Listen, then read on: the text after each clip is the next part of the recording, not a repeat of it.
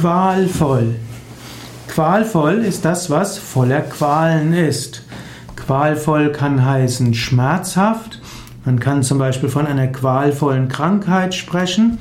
Es gibt auch den qualvollen Tod, also ein Tod, der mit großen Schmerzen verbunden ist.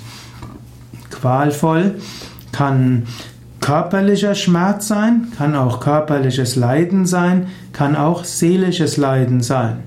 Qualvoll kann auch heißen nagend, peinigend, quälerisch. Qualvoll ist was Schmerzhaftes und schmerzlich, schmerzvoll. Qualvoll ist das, was weh tut.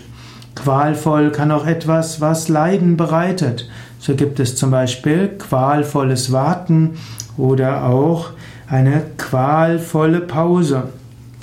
Qualvoll kann also sich auf den Schmerz beziehen oder kann auch auf etwas sich beziehen.